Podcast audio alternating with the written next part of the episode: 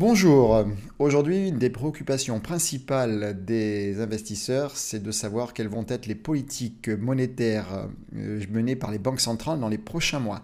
C'est une question clé, euh, comment elles vont réagir à l'inflation, les montées de taux, les programmes de tapering et que vont-elles faire de leur bilan? Vous voulez savoir? Nous allons en parler dans cette vidéo. Bienvenue sur Coach Patrimoine, le podcast qui s'intéresse sérieusement à vos finances personnelles et à votre patrimoine sans se prendre au sérieux. Je suis Philippe Agnelli, je suis professionnel de la gestion de patrimoine et coach en gestion de fortune. J'aide mes clients à organiser leurs finances personnelles et à investir leur épargne afin de se créer le patrimoine nécessaire pour atteindre leur liberté financière. Au fil de mes publications, podcasts, vidéos et livres, je vous partage mon expérience et les clés qui m'ont permis de devenir libre financièrement.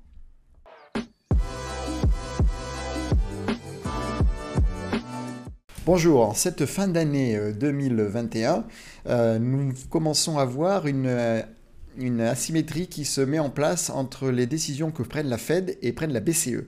la Fed a déjà préparé les esprits à une remontée de, taux pour le milieu, on va dire fin d'année 2022, début 2023, et en tout cas clairement réduisent leur programme de tapering jusqu'à, on au printemps 2022 pour arrêter donc les rachats d'actifs et plutôt plutôt stabiliser leur bilan. On voit pas trop comment ils voudraient le réduire, puisque quand ils ont essayé de le faire en 2018, ben, ça a, provoqué quand même une perturbation assez importante fin 2018, je ne sais pas si vous en souvenez, sur les marchés.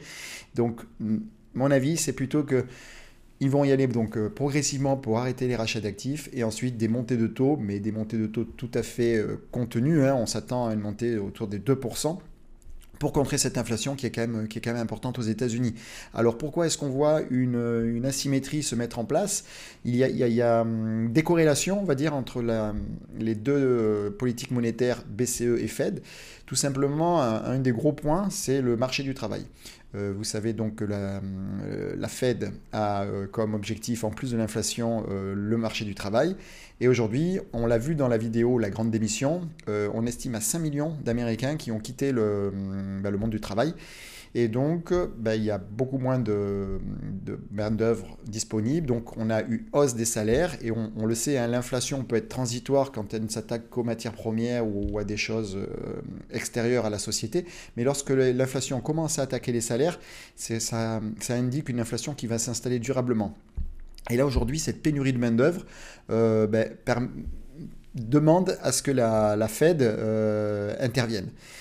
Voilà, ce, n'est pas le cas en Europe. En Europe, on a l'inverse. On a à peu près un point, enfin 1% de plus de travailleurs qui ont rejoint le marché du travail après la crise du Covid. Là où on l'a vu dans l'émission, euh, la, grande démission. Euh, aux États-Unis, c'est l'inverse. Voilà.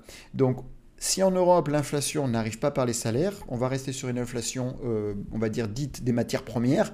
Et on sait que d'ici peut-être 6 à 18 mois, cette inflation va baisser par elle-même. Va pas, va pas aller à zéro, mais on n'aura plus les chiffres de 5 ou 6% que l'on a aujourd'hui. On s'attend à une inflation autour des 2%, qui commence à être une inflation intéressante, on va dire, pour les investisseurs. Nous aurons le temps de revoir cela dans d'autres vidéos. Voilà. Donc aujourd'hui, la BCE n'a pas vocation à forcément monter les taux trop haut.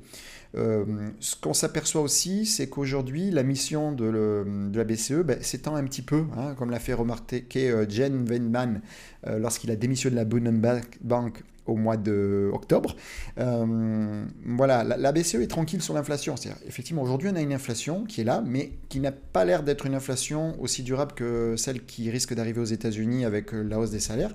Et donc, puisqu'elle est plus tranquille sur le front de l'inflation et s'occupe un peu d'autre chose. Hein. On l'a vu dans le mandat de la BCE, aujourd'hui on commence à avoir, ben, on s'occupe de transition énergétique, euh, financer des plans ou en tout cas, des entreprises qui vont aller vers euh, plus d'écologie. Euh, elle s'occupe du retour à l'emploi des Européens, elle s'occupe de l'amélioration de l'économie dans la zone euro. Ce sont des missions qui sont tout à fait louables, hein, et c'est intéressant d'avoir une banque centrale qui s'occupe de ça, même si ce n'est pas ses missions. Voilà, donc ceci étant dit, effectivement, il faut quand même rester vigilant, hein. c'est comme la crise sanitaire, on ne sait pas vraiment si on en est sorti ou pas, donc on pourrait, si euh, effectivement l'inflation, euh, l'inflation dans les salaires pourrait arriver, en tout cas elle arrive dans certains domaines, mais pourrait arriver dans d'autres. Aujourd'hui, on, s'en aperçoit bien, ce que fait la BCE, c'est vraiment euh, de la politique monétaire, mais à dominante fiscale. Ce qui est le plus gros danger en Europe, c'est la problématique des dettes des États. Hein. Les États sont très endettés et des fortes remontées de taux, bien sûr, pénaliseraient l'économie, mais les entreprises sauront s'adapter assez rapidement. Aujourd'hui, les montagnes de dettes accumulées par les pays, font en sorte qu'il faut garder des taux nominaux, donc des taux réels négatifs. Hein. On l'a vu dans la vidéo sur les taux réels. Je vous invite à aller la regarder en, fin d'émission. Euh, je me remets la petite vignette ou en dessous dans les notes. Ça, ainsi que la grande démission. Voilà, donc la problématique pourrait être un risque de, des dettes des États. Donc la BCE va réduire son programme de rachat euh, de rachat d'actifs et ben, va le remplacer sûrement par un autre en se laissant, on pense, une marge, c'est-à-dire de pouvoir racheter un petit peu plus de dettes d'État euh, que ce que ça, qu'elle est permis. Vous savez, aujourd'hui, euh, la BCE rachète la dette des États à proportion de leur euh, importance dans la BCE. Donc, chaque pays, en fonction de sa taille, de la taille de son bilan, de la taille de son économie, la BCE peut racheter plus ou moins de, de, de dettes. ce nouveau programme permettrait à la BCE d'acheter, par exemple, si l'Italie est attaquée ou l'Espagne est attaquée, euh, enfin en tout cas la dette euh, de ces pays-là est attaquée, bah, de racheter un petit peu plus d'Italie, on va dire, que d'Allemagne, parce que si le, taux allemand ne bouge pas, mais que le taux italien se tend, voilà. Donc c'est un petit peu la vision qu'on a sur, sur, sur, euh, sur l'avenir. Donc pour faire un résumé, on a une BCE qui va se décorréler de la Fed puisque les problèmes d'inflation de, sous-jacente ne sont pas les mêmes. On a une grosse inflation sur les salaires aux États-Unis qu'on n'a pas encore en Europe.